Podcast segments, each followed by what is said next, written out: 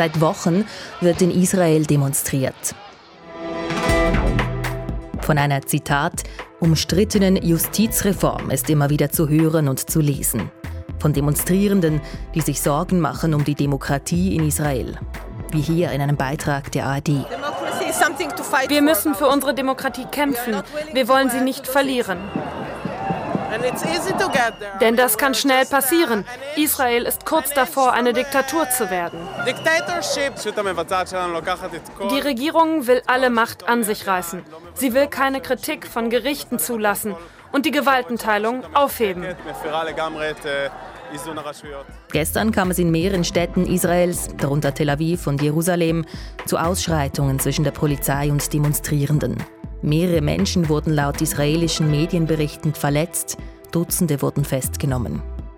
Was ist da genau los in Israel? Diese Justizreform ist wohl eine der härtesten Zerreißproben, die Israel zu bestehen hat, sagt unsere Nahost-Expertin.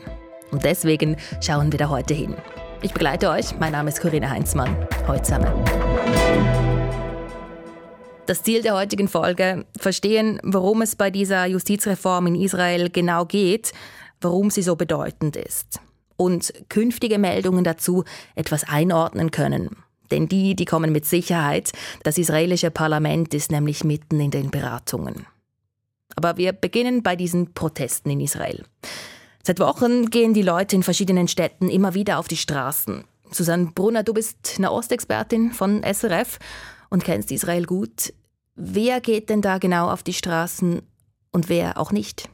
Also es sind ja Hunderttausende und es sind Israelis aus fast allen Segmenten der Bevölkerung. Dabei sind junge, alte, linke, konservative, selbst Rechte, dann Wirtschaftsvertreterinnen und Vertreter, religiöse, nicht religiöse. Sogar Leute, welche Premier Netanyahu immer gewählt haben, sind unzufrieden mit dem, was der Premier jetzt mit seiner Regierung vorhat. Und wer nicht auf die Straße geht, sind Netanyahu-Anhänger, die weit rechts stehen und viele junge Israelis, die in den letzten Jahren immer mehr nach rechts gerutscht sind und rechtsextreme Politiker wie Israels Sicherheitsminister Itamar Ben-Gvir gewählt haben. Auch die Mehrheit der ultraorthodoxen Jüdinnen und Juden ähm, demonstriert nicht. Ebenso hält sich der größte Teil der arabischen Israelis fern. Mhm, du hast gesagt, die, die auf die Straße gehen, die sind unzufrieden mit dem, was der Premier vorhat. Was ist denn sein Plan? Also, er will ja eine Justizreform durchboxen. Und diejenigen, die auf die Straße gehen, die sind besorgt um die Demokratie in Israel, respektive die haben Angst, dass diese Regierung, die extremste, die Israel je hatte, eine Mehrheitsdiktatur einführen will mit dieser Justizreform. Will heißen, dass eine einfache Mehrheit im Parlament seine eigenen Gesetze machen kann, ohne Rücksicht auf Minderheiten, Grundrechte und ohne, dass sie ein höchstes Gericht aufhalten kann. Da sind wir eben bei dieser Justizreform, welche die neue rechtsreligiöse Regierung umsetzen will. Justizreform, das ist sozusagen ein Überbegriff für mehrere geplante Gesetzesänderungen, die aktuell diskutiert werden. Also Reform ist eigentlich gar nicht das, äh, der richtige Begriff. Es ist eher eine Justizrevolution, welche diese Regierung vorhat. Denn hier geht es nicht um ein paar kleine Anpassungen, sondern darum, dass ein Segment der Gesellschaft allen anderen ihre Ideologie aufzwingt.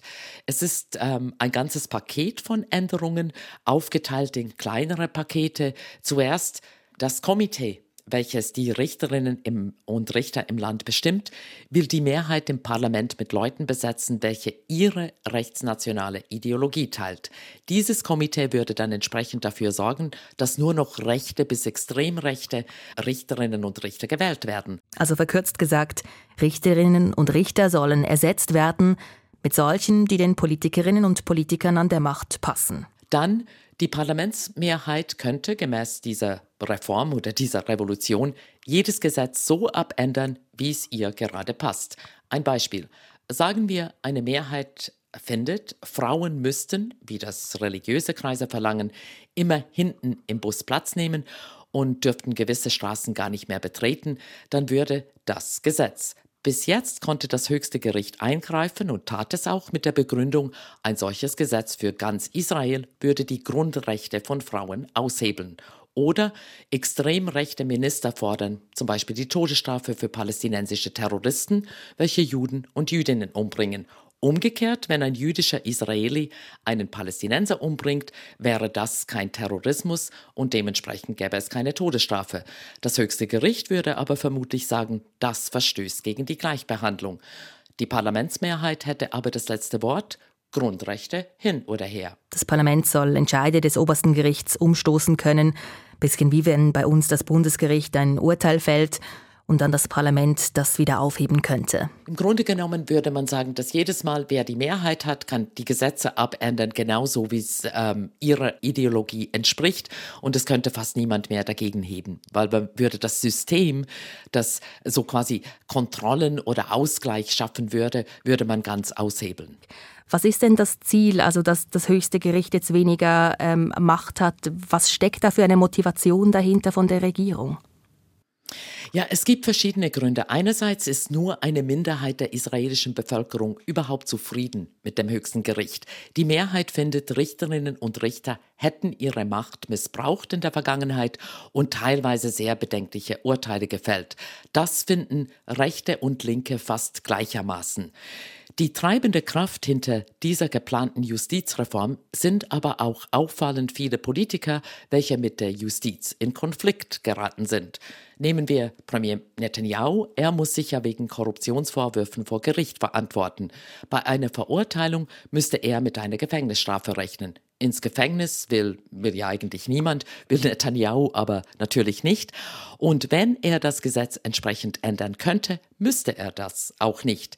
Erst kürzlich hat das höchste Gericht bestimmt, Netanyahu dürfe sich gar nicht an einer Justizreform beteiligen, weil er einen Interessenskonflikt hat. Dann ist da Ariel Derry, der ehemalige Innenminister, saß sogar im Gefängnis wegen Betrug, Steuerhinterziehung und Bestechung. Er kam mit einer milderen Strafe davon, weil er versprach, respektive sogar unterschrieb, nie mehr in die Politik zurückzukehren, Prompt hat er genau das getan und wurde in Netanyahus Regierung Minister. Die Richterinnen und Richter entschieden, das gehe nicht, Derry müsse zurücktreten. Netanyahu gab zähneknirschend nach und Derry sagte, er und diese Regierung würden einfach das Gesetz so ändern, dass er trotzdem Minister sein kann. Und dann gibt es die ganzen Ultraorthodoxen, welche im höchsten Gericht eine Gefahr für ihre Lebensweise sehen. Die ultrareligiösen Juden und Jüdinnen leisten zum Beispiel den obligatorischen Militärdienst äh, nicht. Das höchste Gericht entschied, so pauschal könnten sie sich nicht aus der Verantwortung stehlen bei der Landesverteidigung. Und ich nehme ein anderes Beispiel. Geschlechtertrennung im öffentlichen Raum ist diesem Segment der Gesellschaft sehr wichtig, als selbst einige ultraorthodoxe Jüdinnen dagegen geklagten, dass sie hinten im Bus Platz nehmen mussten, gaben ihnen die Gerichte recht. Das stört die Rabbiner und deshalb sind sie für eine Justizreform, also für weniger Macht fürs höchste Gericht. Ich fasse kurz zusammen. Es gab also schon eine generelle Unzufriedenheit mit dem obersten Gericht in Israel. Viele in Israel finden, da habe es einige bedenkliche Urteile gegeben in der Vergangenheit. Aber was die Regierung nun verändern will beim höchsten Gericht, damit sind viele Menschen in Israel nicht einverstanden. Die geplanten Gesetzesänderungen würden die Macht des höchsten Gerichts künftig schwächen und der Politik viel mehr Freiraum beim Erlassen von Gesetzen geben. Was auch einigen hochrangigen Politikern und dem Premierminister Benjamin Netanyahu himself zugute käme. Kritikerinnen und Kritiker sagen, damit werde die Gewaltenteilung in Israel untergraben. Aber warum ist denn das überhaupt möglich? Also, dass eine Regierung erst wenige Monate im Amt mit ein paar Gesetzesänderungen sozusagen den ganzen Rechtsstaat auf den Kopf stellen kann? Ja, das fragen sich tatsächlich viele. Der Hauptgrund liegt darin, dass Israel keine Verfassung hat, wie wir sie haben, wo Grundrechte definiert sind. Eine solche hätte die erste Knesset Israels, also bereits 1948, nach der Staatsgründung verabschieden sollen, aber das tat sie bis heute nicht. Seit den 1990er Jahren gibt es zwar einen Katalog von Grundrechten, aber die sind nicht in Stein gemeißelt. Dann hat Israel auch nur eine Parlamentskammer, währenddem wir den Ständerat haben, welcher Entscheide des Nationalrats nochmals kritisch anschaut und dann zurückschickt an den Nationalrat und eventuell Änderungen bei Gesetzesvorlagen äh, vorschlägt, hat Israel nur die Knesset. Und es gibt im Vergleich zu anderen westlichen Staaten weniger sogenannte Checks and Balances, also wenig bindende Leitplanken für Politikerinnen und Politiker. Selbst in Ländern mit einer starken Verfassung wie die USA kann die Politik einiges aushebeln, das haben wir ja gesehen, aber in Israel natürlich erst recht. Nur hat kaum jemand ernsthaft damit gerechnet, dass das wirklich passiert und ironischerweise musste das höchste Gericht unlängst die Frage beantworten, ob Netanyahu überhaupt noch Premier werden darf, wenn er doch wegen Korruptionsvorwürfen vor Gericht steht. Das höchste Gericht entschied, er darf. Und nun will Netanyahu das höchste Gericht aushebeln. Und das ist ein Beispiel für ein Urteil, das in Israel bei vielen Kopfschütteln übers höchste Gericht ausgelöst hat. Hätte das Gericht Netanyahu verboten, während eines laufenden Prozesses Premier zu werden, wäre Israel nicht in der wohl größten Krise, welche seine Demokratie je erlebt hat. Nur eine Parlamentskammer, keine Verfassung, wenige Leitplanken für die Politik. All das mache so eine große Justizreform bzw. Justizrevolution in Israel möglich, sagt unsere Nahostexpertin. Aber noch ist nichts definitiv. Das Parlament ist mitten in den Beratungen, die dauern noch bis Anfang April. Was denkst du, Susan, kommt die Justizreform durch? Ja, ich denke schon, weil die Leute, welche die Justizreformen wollen, sind im Parlament in der Mehrheit und bisher sind sie Kompromissaufrufen, wie sie der Präsident von Israel äh, formuliert hat, nicht nachgekommen. Sie werden diesen Gesetzesänderungen ganz bestimmt zustimmen. Was wären denn mögliche Folgen jetzt für Israel, wenn das durch ist? Ja, ich denke, innenpolitisch ist das wirklich ein Spaltpilz. Ich war ja selbst Anfang Februar, Ende Januar in Israel und habe mit vielen Leuten gesprochen, die auf die Straße gegangen sind. Und da gab es solche, die gesagt haben, ja, will ich dann überhaupt noch im Militär dienen, wenn ich einfach rechtsextremen Politikern Folge leisten muss, die selbst über die Armeeführung hinweggehen? Will ich, wenn ich zum Beispiel der LGBTQ-Gemeinschaft anhöre, fühle ich mich da noch sicher in Israel? Was heißt das für das Bild Israels in der Welt, wenn jetzt selbst die USA und Deutschland Israels äh, Regierung kritisieren. Und es besteht natürlich die große Angst, dass diese Regierung auch den Nahostkonflikt anheizt. Man hat das gesehen in den letzten Wochen. Da war Gewalt, wie sie schon lange nicht mehr war, in diesem Ausmaß. Du sagst Gewalt, wie sie schon lange nicht mehr war. Was ist genau passiert und warum ist das jetzt ein neues Ausmaß? Ein Wendepunkt war sicher, was am Sonntag passiert ist. Israel leidet seit einem Jahr wieder unter einer Terrorwelle im eigenen Land. Rund 40 Israelis wurden bisher getötet, auch am Sonntag wieder. Zwei jüdische Brüder wurden erschossen, als sie in ihrem Auto unterwegs waren von einem Palästinenser. Diese kamen aus einer Siedlung und dann gingen rund 400 Siedler ins nahegelegene palästinensische Städtchen Huwara und sie setzten wahllos Häuser in Brand, versuchten in Häuser einzubrechen, zündeten Autos an, verbrannten Schafe und die Soldaten, welche in Unterzahl vor Ort waren, die schauten zu. Es dauerte mehr als eine Stunde, bis die israelische Armee überhaupt in der Lage war zu reagieren und in dieser Zeit gab es komplette Panik bei der palästinensischen Bevölkerung. Ich habe mit Leuten ähm, in Huwara geredet, gestern und vorgestern. Kinder, die schwer traumatisiert sind. Überall waren Flammen, Gewalt. Ein Wunder, dass angesichts des Mobs nur ein Mensch getötet wurde. Rund 100 wurden verletzt und haben jetzt auch keine Häuser mehr. Ihr Besitz auch schwer beschädigt. Ein Minister rief dazu auf, dieses palästinensische Städtchen Huwara auszulöschen. Und andere israelische Minister lobten die Siedler dafür, dass sie Häuser und Autos von Palästinenserinnen und Palästinenser in Brand setzten. Auch da schwinge die Justizreform irgendwie mit, sagt Susanne Brunner. Wenn es Gesetz würde, dass man einfach auf Palästinenser losgehen kann, weil sie Palästinenserinnen und Palästinenser sind, dann ist das kein Rechtsstaat mehr. Und in diese Richtung gehen Teile der Justizreform.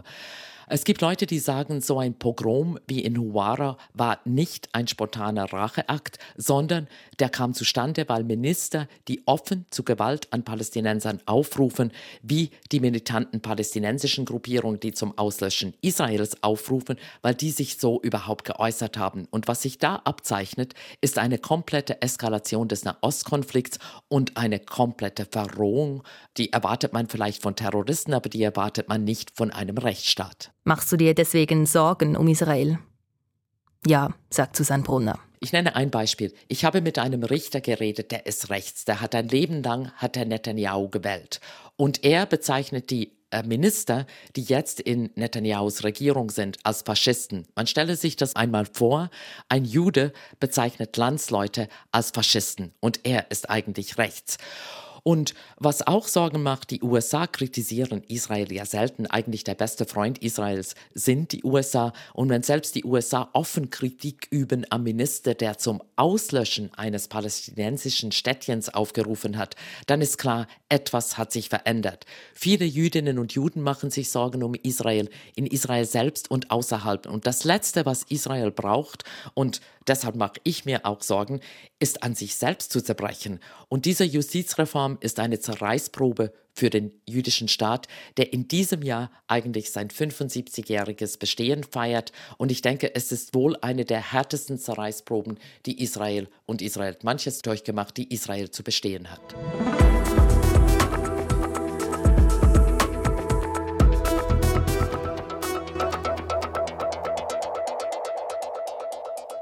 Und jetzt Themenwechsel. In einen anderen Teil der Welt. Es geht um unsere News Plus Folge zum Megagefängnis in El Salvador. 40.000 Personen haben dort Platz und viele von ihnen sind Bandenmitglieder. News Plus-Hörer Fippo Brunner hat die Folge gehört und sich weitere Gedanken dazu gemacht. Ich habe mich gefragt, wie sieht denn eigentlich ein guter Umgang mit Ganggewalt aus, laut Expertinnen und Experten. Nicht mich Wunder, was man da eigentlich sagen was wäre so ein Grundrezept, das sich vielleicht auch schon bewährt hat.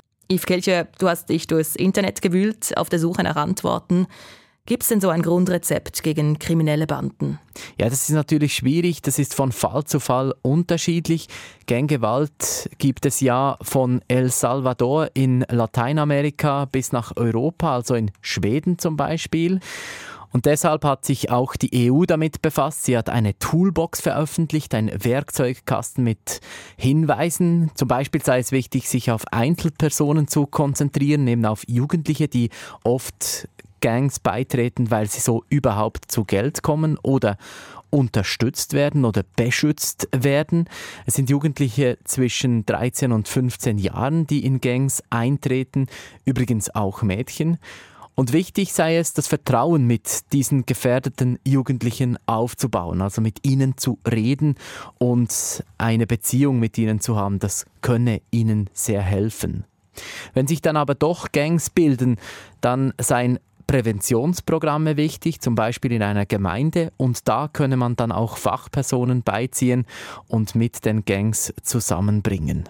Und Ganggewalt gibt es übrigens auch in der Schweiz, also Bandenkriminalität. Das zeigt eine Studie der Zürcher Hochschule für angewandte Wissenschaften. Fachpersonen sagen deshalb, es sei auch in der Schweiz wichtig, frühzeitig einzugreifen und das Gesetz durchzusetzen.